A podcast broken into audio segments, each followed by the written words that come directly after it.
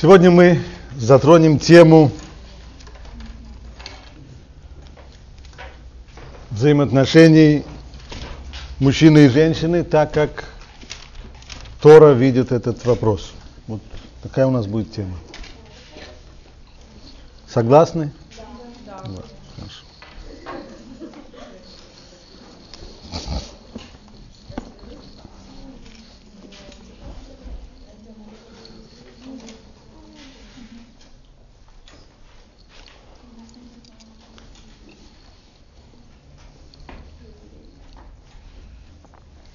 Вообще взаимоотношения полов, взаимоотношения мужчины и женщины на протяжении всей человеческой истории рассматривались в разных цивилизациях, в разных культурах по-разному. Если взять древний мир, то в нем отношения между мужчиной и женщиной рассматривались в двух аспектах. Либо как возможность и источник получения удовольствий, либо как э, средство продолжения рода. Кстати, не всегда это шло вместе. Это могло, могло и не сопровождать друг друга эти два взгляда. Ограничений в этой области не принималось никаких. Как вообще мир, языческий древний мир, не склонен был принимать на себя самоограничения. Ну и если это область, которая доставляла человеку удовольствие, то человек старался взять ее как можно больше. В результате были, по крайней мере в некоторых странах, были различные явления, которые явно можно, вряд ли можно им э, симпатизировать. Были, были страны, в которых вообще эта область была возведена именно где-то вот на стыке между областью получения удовольствий и возможностью продолжения рода, было, это было возведено в религиозный культ, а именно культ плодородия. И в этих странах была так называемая храмовая проституция. То есть э, разврат возводился в форму богослужения. Такие страны тоже были. Это древний мир. Вслед за этим приходит новая эпоха с появлением христианства. Христианство в отношении, вот именно во взгляде на отношения полов, оно представляло собой реакцию на распущенность древнего мира, и здесь был при, принят курс совершенно обратный. А именно, грех первого человека, или как назвали это христиане в дальнейшем, первородный грех, был отождествлен именно с близостью мужчины и женщины. Вот это оказалось есть грех. В результате вся сфера отношений между мужчиной и женщиной была отнесена к греховному, к отрицательному, и более того, само продолжение рода получилось, как, как это называлось, зачатие во грехе. То есть человек рождался уже неся на себе печать этого древнего, первородного так называемого греха, и таким образом грех и зло передавалось э, от поколения к поколению. В особенности косо здесь смотрелось на же, косой взгляд на женщину, как на, э, как на соблазнительницу, как на источник этого зла, приносимого в этот мир. Это с одной стороны. Но с другой стороны, та же самая культура, в которой был вот этот самый взгляд – еще даже не, с другой стороны, как следствие, идеалом для человека было объявлено вообще отделение от всех, полный разрыв с этой сферой жизнью, и идеалом вообще рассматривался как монастырь. Правда, было понятно, что это для всех недостижимо, что это не то, что может каждый человек. Это в идеале, ну а всякие остальные люди, которые так не могут, значит, для них рассматривалась возможной действительно э, связь с другим полом, но только как уступка человеческой слабости. Кто может? Лучше, конечно, в монастыре. Ну, кто не может? Есть. То есть рассматривался и брак как нечто такое очень-очень постфактум плохое, которого бы лучше бы не было, если бы но у школе есть, существует. Оформленное как, э, как брак, признанный церковью и так далее, так далее. а идеал монастырь. При всем при этом общество христианское, конечно, идеально таким образом никогда не жило, и при всем при том разврат в нем всегда-всегда существовал. И в дальнейшем, когда христианство стало уже сдавать позиции, то в европейской культуре все больше и больше усилился отход от этого взгляда. Не то, что полный отход, но, по крайней мере, чем дальше продвигалась цивилизация, тем падали, чем отпадали все ограничения, все больше и больше и больше, и постепенно-постепенно, пока, наконец, в 20 веке не возникло новое явление, которое в дальнейшем назвали сексуальной революцией. Правда, что такое революция? Революция – это ситуация, в которой все, это переворот, все переворачивается. Но после того, как все переворачивается, выясняется, что особо нового, как обычно, при революции не возникает. А в принципе человечество вернулось в этой области к старому-старому взгляду, дохристианскому, взгляду языческого древнего мира на вопросы пола, только на более высоком научно обоснованном уровне. То есть, в общем-то, было объявлено,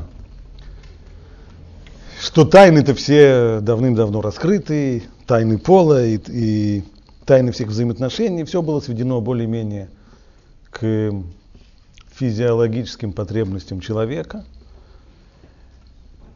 Ограничений снова никаких, все дозволено, все позволено.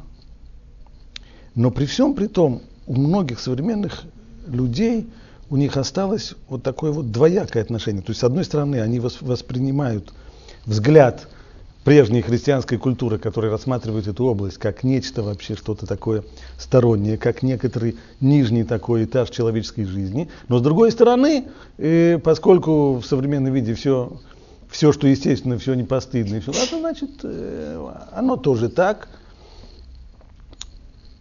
И безудержная погоня за современного человека за удовольствиями в любой области и в этой тоже, и в первую очередь. Вот приблизительно три основных взгляда, существовавших в мире по отношению к мужчине и женщине. Ну, теперь как смотрит Тора на этот вопрос? Начинается все издалека. Создание первого человека. Нам придется здесь разобрать целый ряд предисловий для того, чтобы только подойти к этому вопросу. Создание первого человека. Начинается оно известной фразой «Вайомер луким наасе адам бецальмейну кидмутейну». И сказал Бог, создадим человека по нашему образу и по нашему подобию. Спрашивают все комментаторы, погодите, а почему множественное число? Творец един. Мы достаточно времени здесь потратили для того, чтобы объяснить, что Всевышний абсолютно нематериален, вне времени, вне пространства, неделим, един. Как же может быть там множественное число? Кому обращается Творец мира с, этим вот, с этой фразой «сделаем человека по нашему образу и по нашему подобию»? По образу кого? По подобию кого? Харамбан, комментатор 13 века, живший в Испании, отвечает на этот вопрос следующим образом. Всевышний обращается здесь к земле. Почему именно к земле? До сих пор все творение, а человек это самое последнее творение, до сих пор все предыдущие стадии творения, они выглядели следующим образом. Сначала Всевышний создал в самый миг творения некий потенциал, из которого все в дальнейшем разовьется. Этот потенциал и называется Земля. И в дальнейшем он спускает приказы Земле. Пусть произведет Земля э, там, э, растения, пусть она произведет деревья, потом она производит, опять же по приказу, животных, производит она птиц, производит она... Но вот когда доходит до человека, Всевышний не спускает ей приказ типа такого, пусть произведет земля человека. А он, обращаясь к земле, говорит ей, наасе Адам, сделаем человека. То есть ты и я вместе. По нашему образу и по нашему подобию. То есть человек будет похож и на землю с одной стороны, и на Всевышнего с другой. Что это все означает? Продолжает Рамбан. До сих пор все, что создавалось в мире, создавались творения материальные. человек, он тоже обладатель материального тела. Поэтому, естественно, в его сотворении участвует Земля как источник всего существующего в мире, состоящего из материи. Но творение человека не ограничилось на создании материального тела. У человека есть еще нечто, что отличает его от всего остального созданного. У человека есть еще и душа. Душа, это не, хотя люди очень часто упоминают, употребляют это слово душа, но когда начинаешь расспрашивать их, что они имеют в виду, то они имеют в виду совсем другое, не то, что я сейчас собираюсь сказать. Человек может сказать, что он э, разволновался до глубины души, обиделся, или кому-то еще в душу плюнули, или еще что-нибудь, у кого-то душа в пятки уходит. Когда люди употребляют подобным образом слово душа, они имеют, совсем в виду, они имеют в виду совсем другое. Они имеют в виду просто эмоции свои, свою эмоциональную часть. Душа, о которой мы говорим, это не эмоциональная сторона человека. Она еще относится к человеческому телу. Душа, о которой мы говорим, это как бы частичка Божья, как бы искра Божья в человеке, которой в дальнейшем сказано «Вайпах беапав нишмат хаим» и вдохнул в человека душу живую. Что значит вдохнул? Объясняют мудрецы, тот, кто вдыхает, вдыхает свое. Видели когда-нибудь, как делают человеку искусственное дыхание? Когда тот, кто пытается сделать искусственное дыхание, он свое дыхание вводит тому, кого он хочет оживить. Нечто подобное. В, только при известной до некоторой степени подобия было и здесь. То есть, если Тора пользуется здесь этими словами, вдохнул, понятно, что Всевышний ни в кого, ни в чего не вдыхал буквально, поскольку здесь, поскольку он не материален, у него дыхания нет. Но если Тора пользуется вот здесь вот такими словами, которые для нас понятны, типа того, как, как, как производится э, искусственное дыхание. Это значит, что Тора хочет сказать, что он дал человеку что-то свое. То есть, что душа – это как бы частичка Божья в человеке. То, что делает человека похожим на Всевышнего. Поэтому и сказано дальше. Сделаем человека по образу нашему и по подобию нашему. Значит, с одной стороны, человек будет, как обладатель физического тела, похож на все остальные материальные создания. Этим самым он напоминает Землю. Он материален, у него есть тело. Тело со всеми его физиологическими законами, потребностями, ограничениями. Но с другой стороны, в нем есть еще что-то. То самое неуловимое, душа, которая по утверждению каббалистов относится к Всевышнему как частное к целому. Вот такой теперь получился человек. Понятно, что это некоторая сложность. То есть в человеке сосуществуют две стороны, которые не только что не очень похожи друг к другу, но и очень даже возможно конфликтуют друг с другом. Душа и тело, их потребности совершенно разные. Например, где мы можем видеть конфликт между душой и телом? телом? Возьмем самый простой пример – Человек хочет прочитать какую-то книгу, я не имею в виду детектив или еще что-нибудь в этом роде, а важную, серьезную книгу, которая затрагивает важнейшие вопросы. Ему хочется ее читать. Она важная. Не потому что она завлекательная, как детектив, а потому что она важна. Но после четвертой страницы, поскольку час уже поздний, и человек уставший, он начинает клевать носом. Кстати, иногда такое происходит и на уроке тоже. Я не имею в виду, потому что урок скучный. Тогда, тогда душа здесь ни при чем. А бывает так, что урок как раз на самом деле не скучный, и важный, и нужный. И человеку хочется прослушать. Но тело берет свое, потому что у него свои интересы. Тело, оно живой организм. Живой организм в тот момент, когда он оказывается в бездействии некоторое время, и к тому еще, к тому же еще в обстановке, где иногда начинает не хватать кислорода, то начинаем дремать. Вот и конфликт. Подобие Всевышнему человека, как сказано здесь, он образ, не просто он образ и подобие Всевышнему. Что означает это, вот это вот понятие целем элуким? Так называют это наши мудрецы, по названию, упомянутое в Торе, целем Элоким. Образ Божий. Не имеется в виду физическое подобие.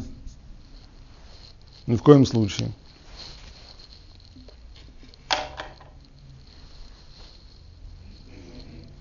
А в чем же тогда подобие?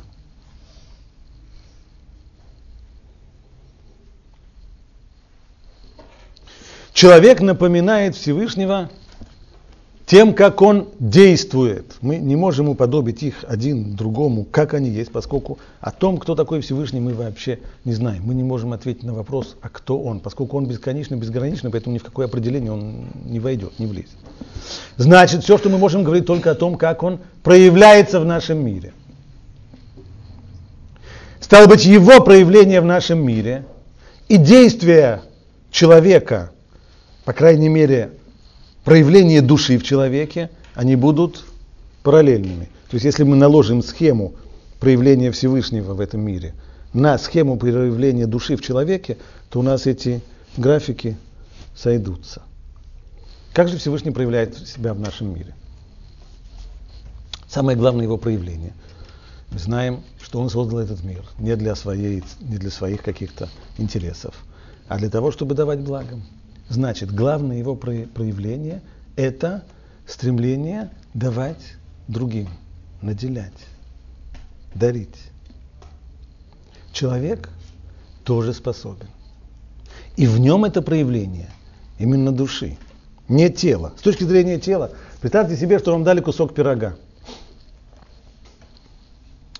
Ну, даже не пирога, а просто что-нибудь поесть. Если кто-то хочет если рядом есть еще кто-то, кто не получил такого же самого куска, что надо сделать? Это смотря кого спросить. Если спросить душу, то она ответит поделиться. А если бы мы спросили тело, нужно съесть быстрее, быстрее, быстрее, пока, да. Мы уже говорили, душа и тело, они конфликтуют, безусловно. Их интересы совершенно разные. Тело – потребитель с точки зрения тела нет никакого смысла с кем делиться. Наоборот, чем больше я даю другим, тем мне будет меньше. А тело собирается только вбирать в себя, получать, потреблять. Если бы человек был только телесным, как все остальные животные, он бы тоже знал и умел только одно – получать себе. За исключением, может быть, чисто инстинктивных. Безусловно, у животных тоже есть инстинкты, например, материнский инстинкт, который толкает и самку на то, чтобы кормить своих детей. Это да, но не чужих своих, поскольку толкает на это инстинкты. Она не может противостоять своему инстинкту. Это инстинкт не, не менее сильный, чем все остальные инстинкты. У человека вот это вот стремление давать другим, оно не инстинктивно. Наоборот. Когда, возьмем, возьмем такую ситуацию. Сидят люди за столом в, в столовой. Э, после, в конце обеда подают десерт, какой-нибудь вкусный компот. Мы сидим, стол накрыт на шестерых. Пятеро сидят, шестого нет. Компот стоит. Понятно, что здесь возникает вопрос, съесть этот компот и не съесть этот компот. Одно из двух. Если, пятый, если шестой человек еще не пришел, тогда, наверное, съесть не надо, поскольку он придет, ему не останется. Но если он не пришел, тогда Возможны, опять же, разные оценки. Придет он или не придет. Человек в этот момент, когда он начинает обсуждать сам собой этот вопрос, обдумывать его, то он отчетливо различит в себе два разных голоса. Один голос проявляется сразу же, моментально и толкает человека. Второй начинает задавать вопросы и поднимать сомнения. Какой голос моментально реагирует? Тело. Тело. То есть взять. Почему? Потому что это инстинктивное, неосмысленное стремление животного брать. А вот только потом, через некоторое время, вдруг начинаются в себе сомнения. Погоди, что ж ты берешь? Зачем? А вдруг, а вдруг придет человек? Некрасиво, нехорошо. Он придет, ему не останется есть. Оставь. Стремление человека заботиться о других оно не инстинктивное, как у животного, которое заботится о своем детеныше, а оно у него сознательное. Не через потребность. Нет у человека, строго говоря, потребности давать другому. У него это сознание того, что так правильно, что так надо. И вот здесь так человек оказывается на перепутье. С одной стороны, тело толкает его брать себе, а разум говорит ему, надо поделиться с другим. А иногда и не поделиться, иногда и может быть дать, иногда может быть нужно и уступить вообще свое. Человек должен выбрать. И вот здесь вот проявляется второе подобие уподобления Всевышнему, а именно, что человек свободен. Мы говорили о свободном выборе. Свободен это значит, он выбирает сам, он действует не потому, что его так вынуждает вся окружающая среда, а он выбирает сам. Между чем и чем он выбирает? Ну, в этом нашем примере. Выбирает между тем, чтобы взять себе или дать другому. Сидит человек в общественном транспорте, читает книжку, заходит, э, да, бабулька с тремя сумками. Человек тут же ощущает в себе, опять же, ту же самую борьбу. С одной стороны, очень интересная книга. С другой стороны, мне ехать еще долго, бабулька через две остановки сойдет. С третьей стороны, я уже уставший, у меня ноги. Но где-то там, после всех этих очень э, веских доводов, где-то начинает что-то там пескливым голосом начинает говорить, да, вообще некрасиво, нехорошо, бабулька старая, тяжело. И вообще мама учила. В этот момент и происходит выбор. Человек сам выбирает. То есть вид бабульки с тремя кошелками не заставляет человека автоматически встать. За исключением тех людей, которых просто уже выдрессировали так, чтобы результат воспитания может быть. Так что они встают, даже не подумав, еще прежде чем они успеют подумать, у них здесь пружина такая срабатывает, оп, они уже встали. Но это воспитание, это такое есть. Но там, где человек не так воспитан, где у него еще начинается вообще некоторые раздумья, встать или не встать. Здесь выбирает в конечном итоге он сам. Выбор между желанием получить себе и между пониманием того, что ценно и правильно дать другим. Вот здесь и проявляется человек, здесь и проявляется в человеке образ и подобие Всевышнего в двух аспектах. Умение давать И делать это свободно, по своему свободному выбору. Более того, мы знаем, что когда человек дает другому, в конечном итоге он испытывает и удовольствие от этого. Когда перед человеком встает вопрос дать или взять, то, по крайней мере, в ходе внутренней борьбы с собой он не ощущает, что дав другому человеку, поделившись, он сумеет получить удовольствие. Наоборот, ему кажется, что если он даст, он себя обделит. Ну, если у меня есть один кусок, а мне придется его сейчас разрезать, у меня останется половина куска, мне будет меньше. Но после того, как человек дал, после того, как он уже одарил другого, то он знает, что на самом деле, он узнает, что на самом деле это тоже связано с наслаждением, правда, другим. Наслаждение человека, дающего, не похоже на наслаждение того, кто съел бутерброд. Очевидно, нет. Но это наслаждение более глубокое. Оно труднее достижимо, но оно более глубокое. Более глубокое прежде всего потому, что оно оставляет в человеке след навсегда. Вкусный бутерброд, который человек съел, пусть самый вкусный, три года назад, он его при всем желании сегодня не помнит. Если человек три года назад сделал какое-то хорошее дело, Спросите его, напомните ему сегодня, как он когда-то сделал это хорошее дело, вы увидите, как щеки у него прозовеют. Не потому не, не от стыда, а это воспоминание, оно человеку доставляет удовольствие и сегодня. Это глубокое наслаждение. Оно есть.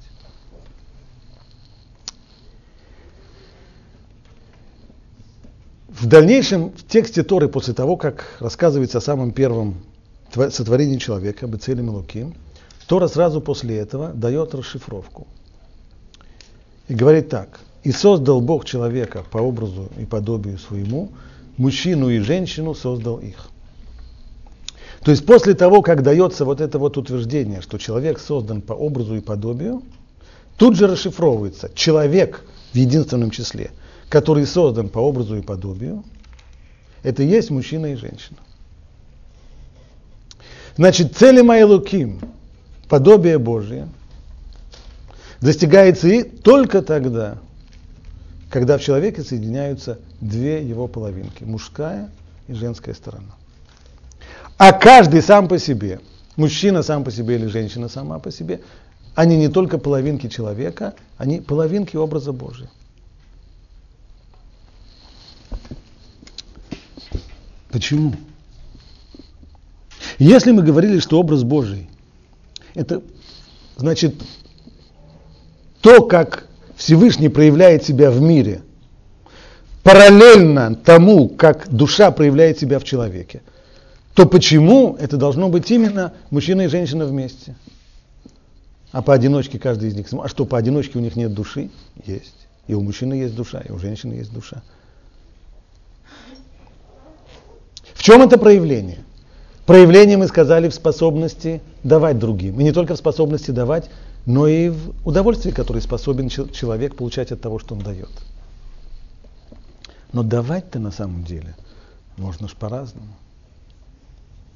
Скажем, когда мы были маленькими, была иногда ситуация, в которой мы в семье или в детском саду оказывались перед тяжелым выбором. Например, игрушка есть только одна, а, а желающих ей поиграть двое. Ну и возникали конфликты. Каждый пытается взять себе. Для ребенка это совершенно естественно. Его, его поведение исключительно направляется желанием получить себе, получать себе удовольствие. Здесь вмешивалась мама или кто-нибудь еще из взрослых. И, например, она хотела сделать так, заставить нас поделиться. Как это делалось? Когда мы были маленькими, как можно было заставить нас поделиться?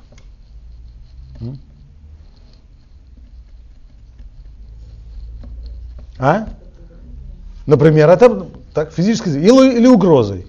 Например, если ты с ней не поделишься, я вообще у вас эту игрушку заберу. Или соблазнить. Отдай ей, а я тебе мороженое куплю. Быстро делали расчет, что лучше, не, не, или мороженое. И отдавали, делились.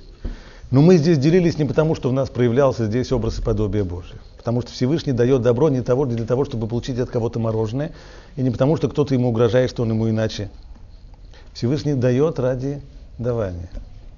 А ребенок здесь дает на самом деле, чтобы получить себе. Только он уже достаточно выросший, и он уже достаточно интеллектуально развитый, чтобы понять, что любишь кататься, люби саночки возить. Хочешь получить, он быстро делает, что лучше, дать поиграться какой-то куклой без, без ноги или получить мороженое. Мороженое лучше.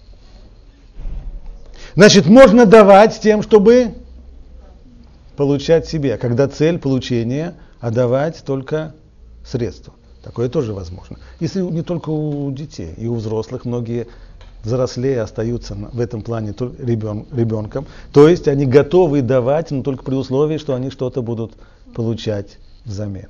Конечно, можно и так давать. Это не проявление, здесь еще не проявляется подобие Всевышнему. Это просто обычный эгоизм, обычное животное, животное поведение, только более интеллигентное. На уровне интеллигентной обезьяны. А настоящее уподобление Всевышнему – это когда человек дает не для того, чтобы получить, когда он дает для того, чтобы давать, а не для того, чтобы что-то получить взамен. Так вот, я вам должен сказать одну важную вещь. Молодой человек, который живет сам, девочка или мальчик, конечно же, в жизни ему приходится, в его жизни, не только получать и брать, хотя в основном он занят именно этим, но и получается и давать. Но обычно, обычно, в большинстве своем, человек, живущий сам, девочка или мальчик, он сосредоточен на себе, на своей жизни, на своем продвижении, на своих удовольствиях, на своих эмоциях, на своих интересах. По-настоящему по-настоящему начать давать другому человеку, не для того, чтобы что-то получить в обмен, по-настоящему это можно начать только в момент, когда их становится двое, только когда завязывается система отношений между мужчиной и между женщиной. Только тогда, когда создается семья. А в дальнейшем, когда в ней появляются дети, вот тогда уже родители становятся уже совсем-совсем по-настоящему дающими. Дающими вовсе не для того, чтобы получить что-нибудь взамен, потому что все мы хорошо знаем, что если мы проверим на хотя бы отношения наши с родителями, то мы знаем, что родители вкладывали в нас очень много, что они получали взамен. Об этом, об этом умолчим. Родители это знают, они себя не обманывают.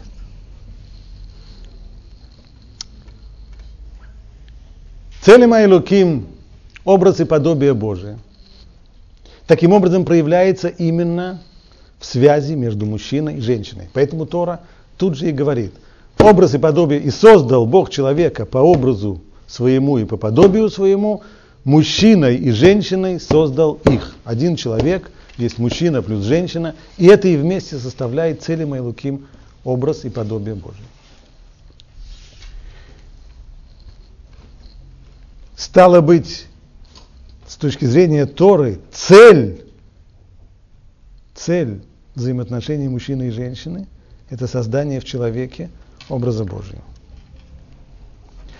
Мы сказали, что процесс дарения других, акт отделения других, когда мы даем кому-то, кому-то, заботимся, это не просто альтруизм, это так красиво – но и на самом деле это источник глубокого наслаждения человека. И вот это наслаждение, которое получает человек, давая другому, оно и называется словом любовь. Слышите внимательно? Любовь – это наслаждение, которое получает человек, давая другому. Наслаждение глубокое – и очень сильное. И это простое, элементарное и очевидное понимание, к сожалению, на сегодняшний день очень далеко от сознания многих людей. Я вас уверяю, что если я выйду на улицу сейчас и остановлю 100 человек, и попрошу их определить, что они понимают под словом «любовь», я услышу что угодно, но только не то, что сейчас сказал. А иногда и прям противоположно.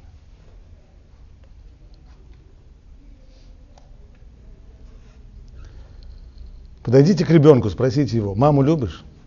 Люблю. А жареную картошку любишь? Люблю. Но если так, то маму надо съесть. Ребенок становится, почему маму надо съесть? Если того, кто, кого любишь, того и ешь. Картошку любишь, ешь. Маму любишь, Штука в том, что на сегодняшний день понятия человека о жизни, они складываются не под влиянием настоящего и серьезного воспитания, а под влиянием стереотипов, которые человек воспринимает из массовой культуры. А массовая культура сегодня представляет стереотипы очень далекие от действительности. И вот в этой самой области, которую я сегодня хочу рассмотреть, любовь, как суть отношений между мужчиной и женщиной, именно здесь есть ряд стереотипов, которые люди принимают на самом деле за любовь. Попытаемся их коротко рассмотреть. Первый стереотип, назовем его условно романтическая любовь.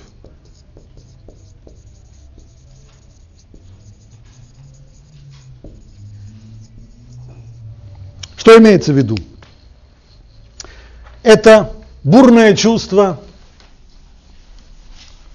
тяга к объекту этого чувства –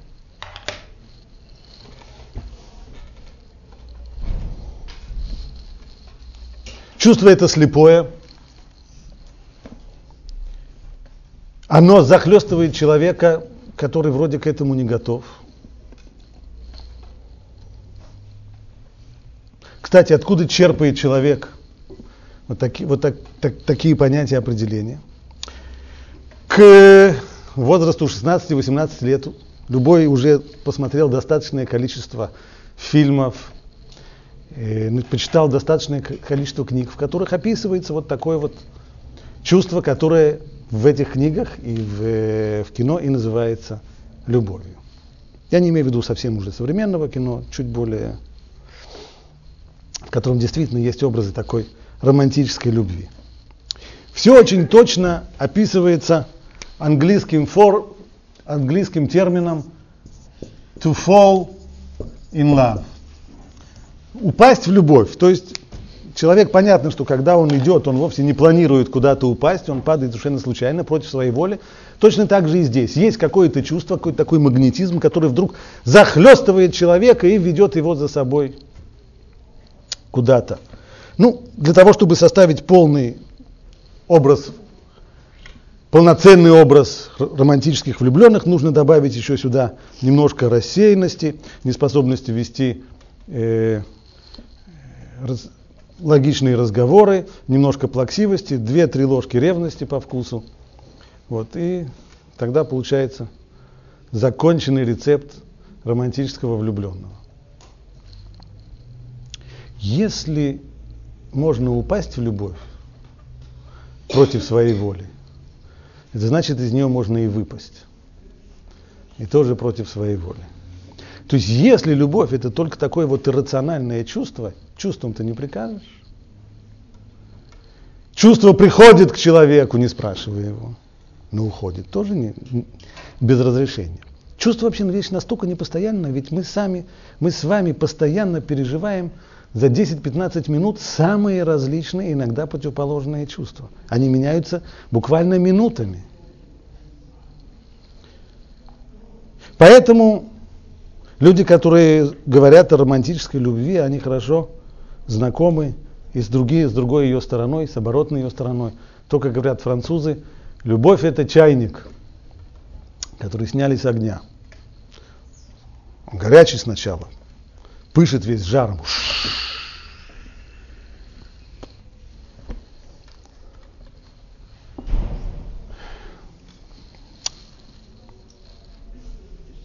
Очень жалко людей, которые представляют, что любовь это и есть вот такая вот романтическая влюбленность.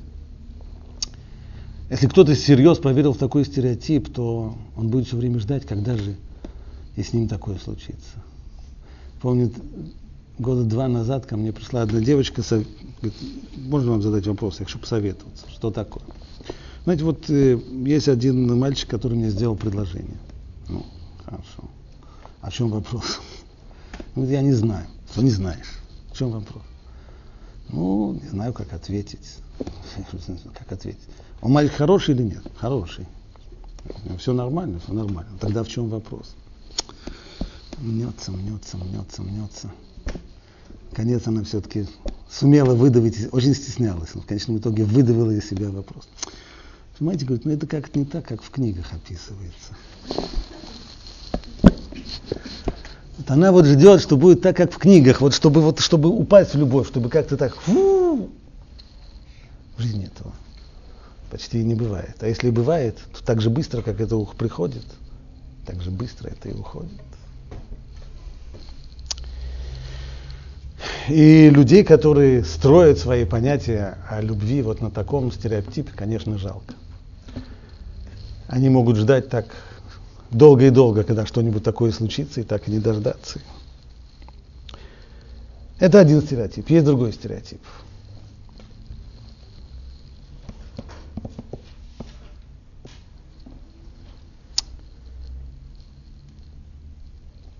Известно, был такой в XIX веке, очень-очень известный в еврейском народе человек, Менахем Мендел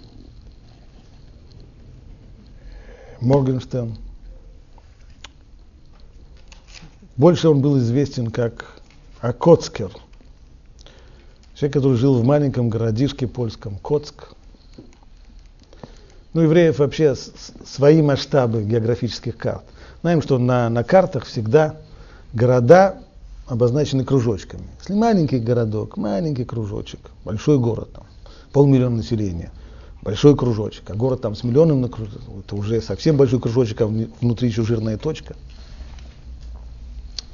В соответствии с этим, знаю, город Токио, это толстая-толстая большая точка. Рио-де-Жанейро, тоже здоровенная точка. У евреев свой масштаб, потому что для евреев всегда важными местами на графических картах были места, в которых жили люди духовно очень сильные, и очень часто они жили в маленьких городишках, а иногда и вообще в местечках. Вот Коцк, А если искать его на карте современной Польши, то, может быть, на, на подробной карте можно разглядеть какой-нибудь вот такой вот. Но на еврейской карте 19 века это было просто больше, чем Рио-де-Жанейро. Больше, чем Токио. Человек был очень известный, очень своеобразный и непростой. К нему многие стекались для того, чтобы быть учениками, но он мало кого принимал, быть его учениками было совсем непросто.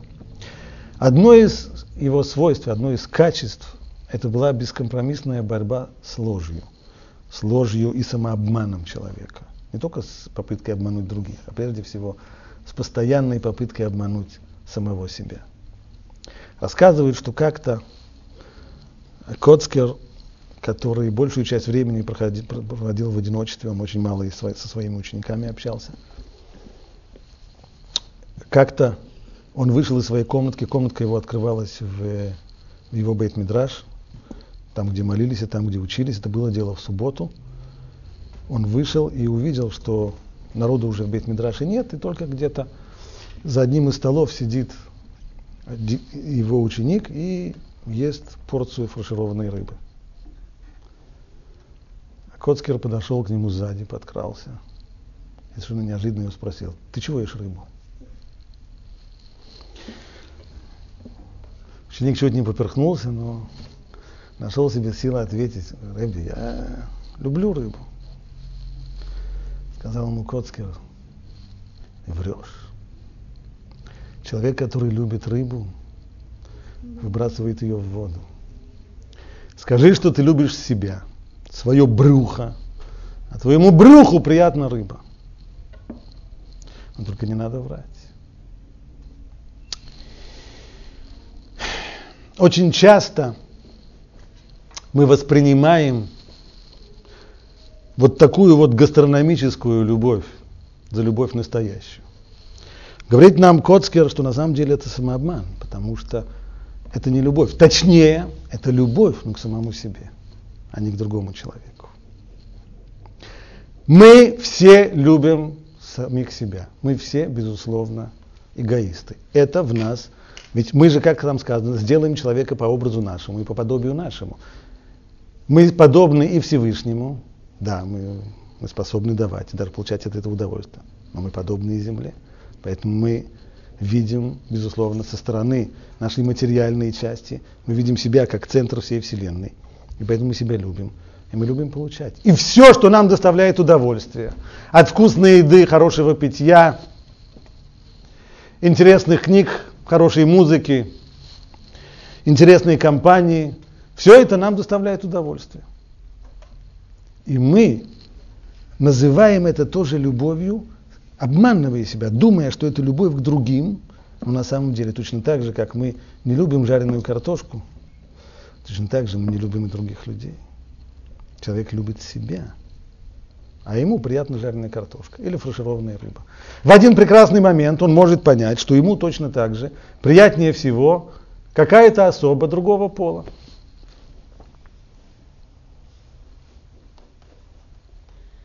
И тогда он, может быть, даже решит соединить с ней свою жизнь, считая, что он ее любит. А на самом деле, на самом деле это просто некоторый такой обмен. То есть человек идет на связь с тем, чтобы получить максимум удовольствия за счет другого, понимая, что при этом он должен дать другому возможность получить удовольствие за счет себя. Но от настоящей любви это очень далеко. Настоящая любовь, как мы, мы сказали раньше, это прям противоположное. Это наслаждение, которое человек получает, не беря от другого, не получая от другого, а давая ему. Само слово «любовь» на языке Торы – «агава». Его корень – «гав», что означает «дай». То есть не так, как люди думают, ежели я кого люблю, то есть он мне приятен, то я ему что-то буду давать. Нет, наоборот. Если я кому-то даю, вот тогда-то у меня зарождается любовь к нему. В процессе того, что он дает, человек привязывается, приближается к тому, кому он дает. Вот это очень важное понятие, я хочу его пояснить лучше.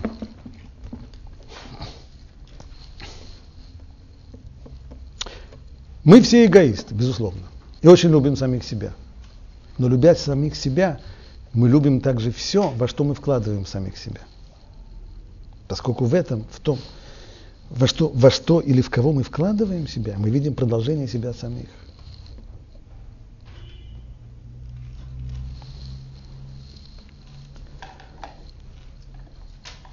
Помню, много лет назад я работал на различных семинарах вместе с одним психологом. Это была женщина очень э, умная, очень интересная, психолог по профессии. И вот я от нее слышал такую историю, что к ней как-то пришла воспитательница детского сада советоваться.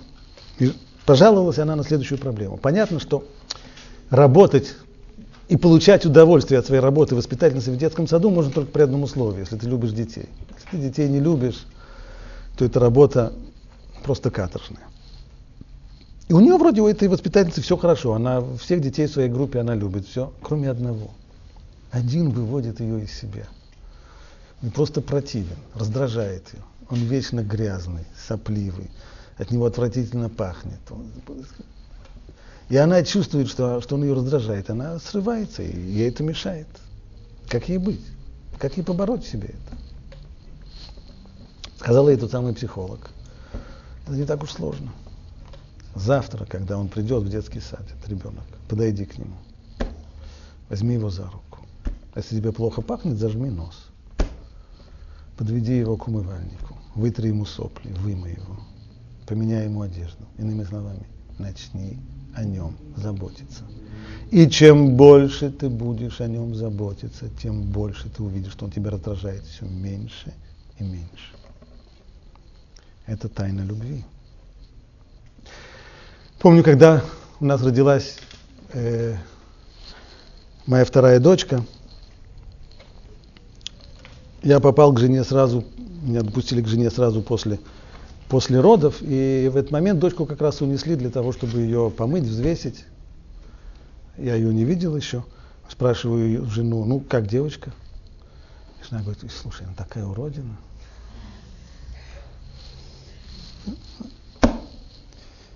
Через три дня, когда нужно было уже выписываться из больницы, ехать домой, я, я прихожу, спрашиваю жену уже, все уже готово, да? А дочка ее сейчас там одевают. Я говорю, ну как она? Хм, такая прелесть. Очень интересно. Очень интересно. Взглянув на нее, могу вам сказать, что она с тех пор не изменилась внешне нисколько. Она действительно родилась, ну, не совсем Венера Милоская. А почему так изменилось отношение жены за два с половиной дня всего?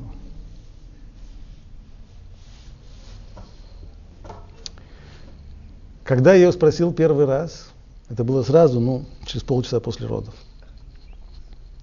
Она ей еще ничего не сумела дать. Нисколько. За два с половиной дня она на нее посмотрела, как, ну, как смотрит на какую-то вот конкретную вещь. Вот как она. Ну, действительно, не, не красавицей она родилась. За два с половиной дня жена ее кормила, она о ней заботилась, она ей давала, и уже даже этих двух с половиной дней достаточно, чтобы изменить отношение к человеку. И не только почувствовать к нему привязанность, но и поменять свою оценку по отношению к нему. Чем больше человек дает другому человеку, дает ему, опять же, не для того, чтобы получить с него, дашь на дашь, я тебе, ты мне, как в магазине, деньги, товар, товар, деньги. Нет, там, где дается для того, чтобы дать, там это не только приносит человеку наслаждение, сам процесс дарения, но и привязывает, приближает к этому человеку. И вот таким-то образом и строится любовь. Любовь настоящая. Не любовь человека, не эгоистическая гастрономическая любовь к рыбе, а настоящая любовь одного человека к другому. Эта любовь в отличие от э, романтической или еще какой-нибудь, она, она со временем не только не слабеет, она со временем крепнет. Потому что чем больше человек начинает вкладывать, тем больше он приближается к объекту своей любви. Понятно, что это не действует просто так автоматически, потому что как только люди начинают, наоборот, качать права, смотреть в обратную сторону, то есть думать о том, что я должен с этого получить, так все, все сразу идет в другом направлении. И так на самом деле и сегодня. Люди сегодня живут, исходя вот из этого стереотипа о том, что любовь это нечто подобное любви к рыбам. То есть человек думает о том, что он должен получить от второй половины. И это то, что им движет. Помню, когда я женился, должен еще до, до женитьбы ко мне позвонил один старый знакомый и сказал, послушай, старшего товарища, я тебе дам дельный совет. Первые две недели, они определяющие. Да, наверное, в чем, что они определяют? Тут он мне выдал такую фразу. Запомни, позиции, которые ты займешь в эти первые две недели, те, то, что ты захватишь в эти первые две недели, это твое, это именно так. Да, два человека сходятся и начинают это самое.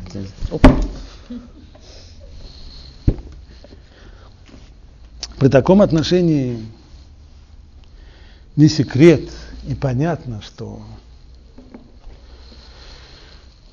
все получается совсем не так, как хотят. Как выглядит жизнь пары, в которой отношения построены именно таким образом, на вот такой гастрономической любви. Есть великолепный рассказ классика русской литературы Толстого – Называется он Крейцерова соната. И вот там описывается одно любопытное явление. Только я вам прежде скажу, что часто говоря на эти темы с более взрослыми людьми, с теми, кто уже попробовал это на своей жизни, как мне вчера один человек анекдот рассказал. Девочка спрашивает папу, папа, а сумасшедшие тоже женятся? Только сумасшедшие женятся. Тех людей, которые уже прошли через это, знают. Я им задавал следующий вопрос. Скажите, пожалуйста, помните ли вы первую ссору после свадьбы? Выяснялась любопытная вещь. Даже среди людей, которые, свадьба которых была 5-10 лет тому назад, очень многие помнили. Если спросить специалистов в области памяти и других, от чего зависит наша память? Что мы запоминаем, а что мы не запоминаем? Мы знаем, многие вещи мы запоминаем, некоторые вещи, не многие, некоторые вещи мы запоминаем, а многие, как корова языком слезала. От чего это зависит? Скажут нам специалисты, яркие впечатления запоминаются, не яркие, как, например, лекция по бухгалтерскому учету. Так шансов быть запомненной очень мало. Если, конечно, лектор не будет каким-то просто. Значит, если первая, если первая ссора запоминается на многие-многие годы, значит, почему-то это было яркое впечатление от нее. Что в ней такого было из ряда вон выходящего? Что такое? Ведь после этого была вторая, третья, четвертая, семьдесят восьмая и так далее ссоры. Почему же первая так запоминается? Расспрашивал я многих людей, что, что запомнилось. Пытались анализировать, почему. Многие указывали на одну любопытную деталь. Их поразило то, что первая ссора возникла совершенно на пустом месте. То есть по совершенно пустяковому поводу. На первый взгляд тоже очень странно. Дело в том, что последующие ссоры тоже обычно возникают по... Известно Социологи утверждают, что два самых судьбоносных вопроса, по которым возникают самые тяжелые споры между супругами, это первое, кто будет выносить мусор, второе, как нужно выдавливать пасту из тюбика. Два самых, самых судьбоносных вопроса. Если остальные ссоры, они возникают по пустякам, то почему тогда первая ссора запоминается? Дело в том, что первый раз это человека просто поражает, а именно – Как? Сразу после свадьбы, когда вроде бы должен, должна быть максималь, должно быть максимальное приближение людей друг к другу, должна быть какая-то максимальная гармония. Как? Очень быстро. Первая ссора приходит достаточно быстро после свадьбы.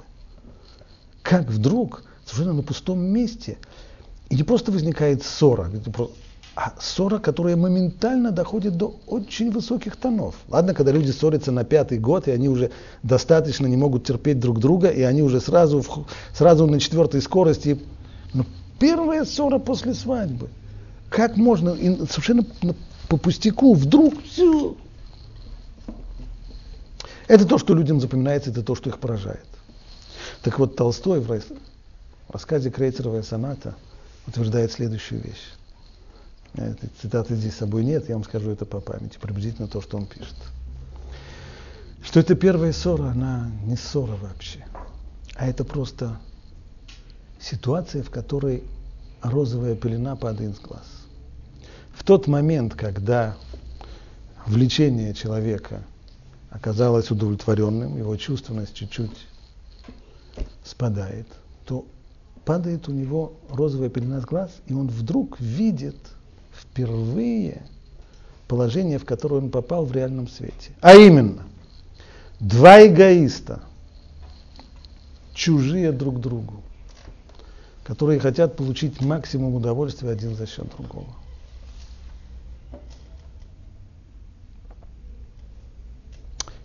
И когда человек это видит, то, естественно, становится ему жутко. Это понимание, оно подсознательное. Не то, что происходит у человека в сознании.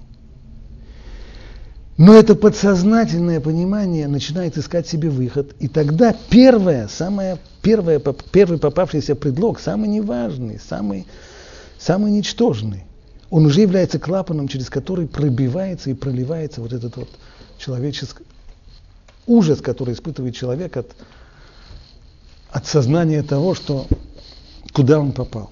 Он-то думал, что он любит или еще что-нибудь, а оказалось-то на самом деле. Правда, первая ссора заканчивается. И затем люди чувствуют снова влечение друг к другу. Но вслед за первой ссорой обязательно придет вторая, третья, четвертая. Всегда связь, построенная на вот такой гастрономической любви, она всегда будет идти вот э, так по синусоиде. Взрывы, влечение к аппетитному куску рыбы, и потом ненависть. Не просто ссоры, а иногда доходящие до ненависти. Долго это будет продолжаться? Не знаю, но не бесконечно. Потому что говорят мудрецы, Ава от луя бедавар, батель давар, батель ава. В переводе это означает так любовь, зависящая от чего-то, любовь, зависящая от чего-то, это значит, если я могу сказать такую фразу, что я люблю этого человека за то, что. Дальше уже не важно за что, за его внешние данные, вну, внутренние, его, так, но я его люблю за то, что. Это значит, в переводе на русский язык, что я его не люблю, я люблю себя. Так, только мне он приятен или полезен, или еще что-нибудь тем, что он именно. Так вот, если я люблю его за что-то, уходит что-то, уходит любовь. Если моя любовь эгоистическая, гастрономическая, если я его люблю за что-то, за какие-то его плюсы, так в тот момент, когда эти плюсы уходят, и ушла моя любовь, а эти плюсы обязательно уходят. Люди в тот момент, когда они выбрали друг друга, выбрали друг друга, опять же, по каким-то параметрам, выбрали, их потянуло друг другу за что-то, почему-то, но эти причины, те, по которым их потянуло друг другу, они обязательно уходят. Люди изменяются. Изменяются внешне, изменяются внутренне. Они все меньше внимания уделяют друг другу. Все больше раздражения. Работа, домашние заботы, все это портит отношения между людьми. Рутина, привычка, то же самое, то же самое который убивает все человеческие чувства, а уж тем более гастрономическую любовь. Но представьте себе, всю жизнь есть одно и то же блюдо когда-нибудь потянет на что-нибудь новое.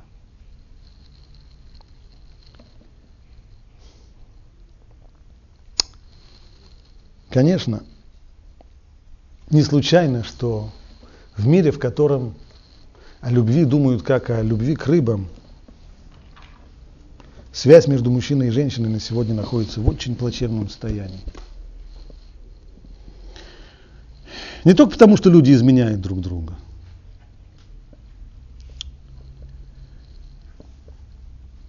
Просто, если взять статистику на сегодняшний день, статистику браков, статистику разводов, выясняется, что в развитых странах разводится больше, чем каждая вторая пара. Ну, по крайней мере, те, которые не разводятся, они-то, наверное, они тоже мало напоминают пару голубей. Статистика в Америке конца 80-х годов показывает, что 86% людей определяет свой брак как самый неудачный шаг в жизни. Да. 86% людей определяет свой брак как неудачу, фиаско. Это значит вообще, что институт брака обанкротился. Правда, есть страны не такие развитые, как Америка, в которых еще меньше разводов. Не знаю, как на Украине, в Израиле где-то 33-35% разводов. Но есть страны развивающиеся, которые все время. Недавно меня, я оказался по собственной глупости на совершенно идиотском мероприятии. Меня просили выступить на израильском телевидении на русском языке. Сказали вопросы, связанные с семьей, современная семья. Ну, хорошо, готов выступать на эту тему. Почему я говорю по глупости, я не понял, что они имели в виду, современная семья. Выяснилось, что я должен был там э, участвовать в диалоге с э, представителями общества «Современная семья». Что такое современная семья? Ну, имеется в виду семья нетрадиционная. защитники прав гомосексуальных браков и, или еще как. Вот. Ну и началось, вот начали качать права, права гомосексуалистов или еще кого-нибудь, однополых браков и так далее. Я говорю, знаете что, на мой взгляд, это вопросы не, не такие остро важные, потому что есть куда более важные вопросы, может быть, вы хотите их коснуться, а вот того, что так много матерей-одиночек, так много так много разводов, так и все. Нет, говорит мне эта тетка, представительница этой борьбучей борьбы за, за, за гомосексуализм. На самом деле в последнее время меньше браков, меньше разводов, простите. Я говорю, что вы говорите? Она говорит, да, знаете почему? Потому что меньше браков.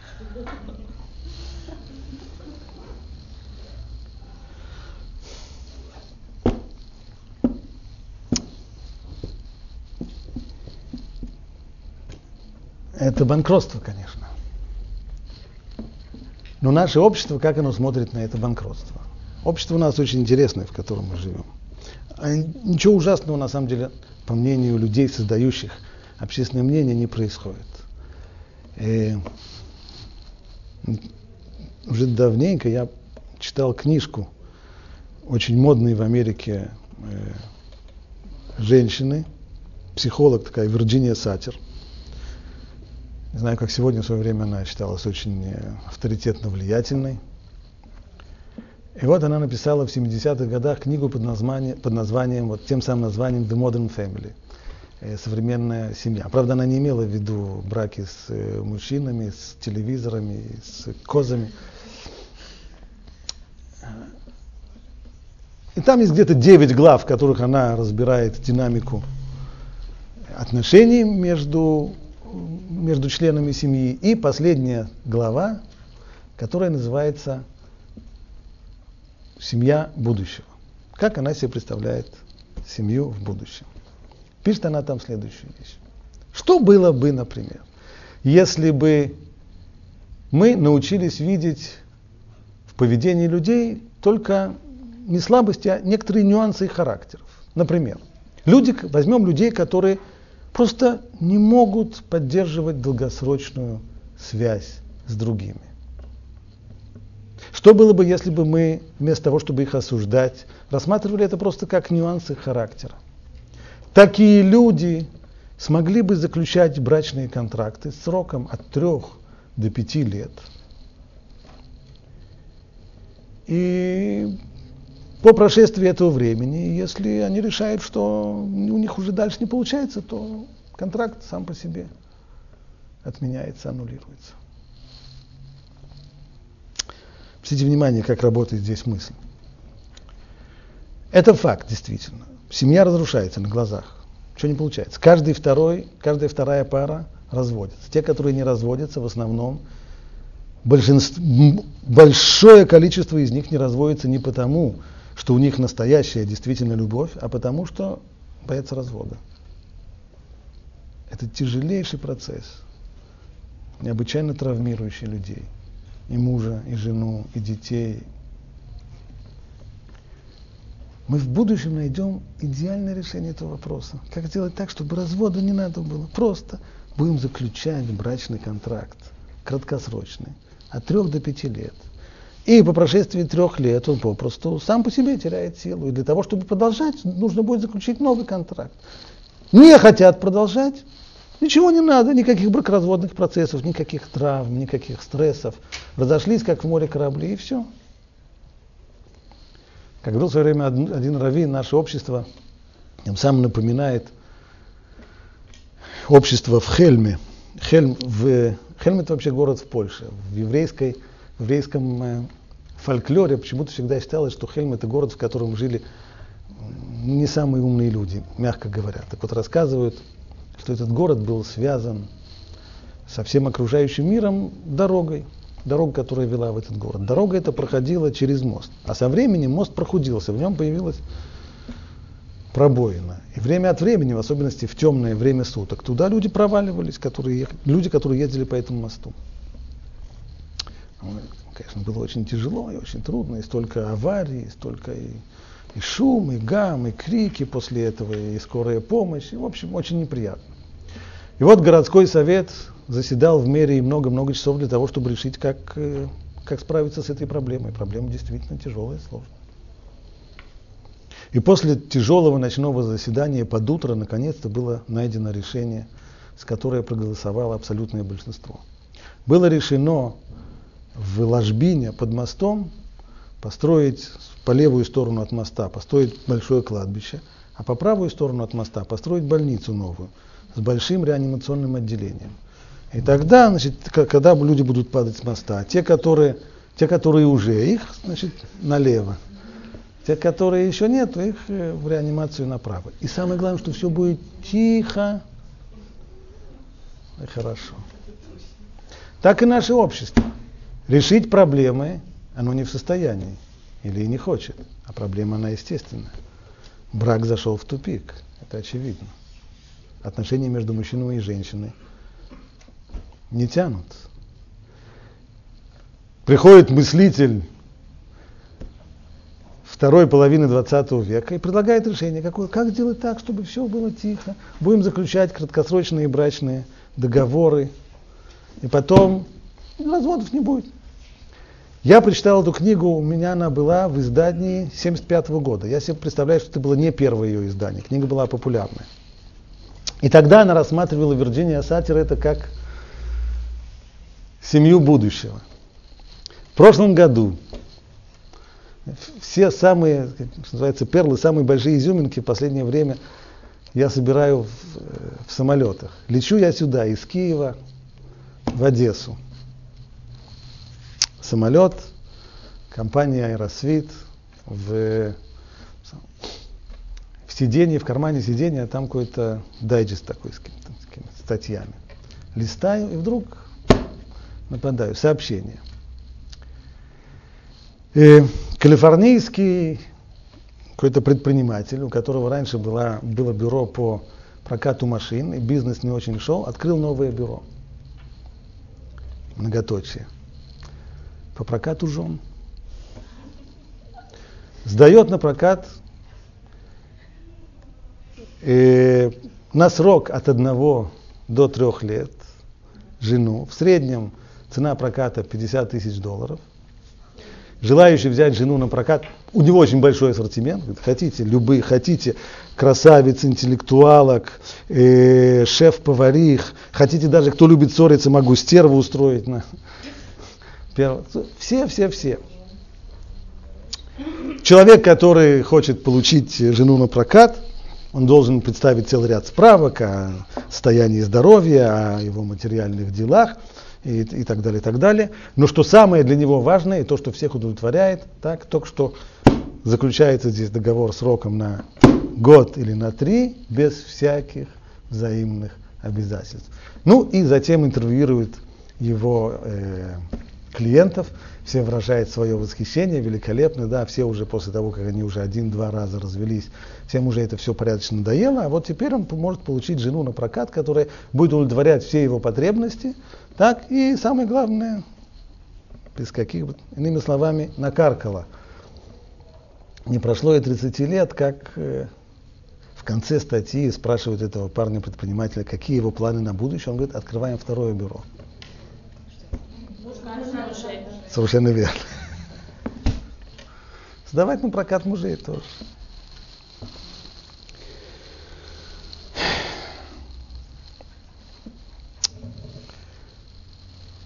Это второй стереотип любви, не имеющий ничего общего с любовью настоящей, стереотип, который завел человечество в тупик – он не последний стереотип, есть еще один третий. Но он настолько важный, что я не хочу его упоминать вскользь, не хочу его мять. А мы, может быть, здесь, с вашего разрешения, поставим точку, а поговорим о последнем, третьем стереотипе в следующий раз. Хорошо?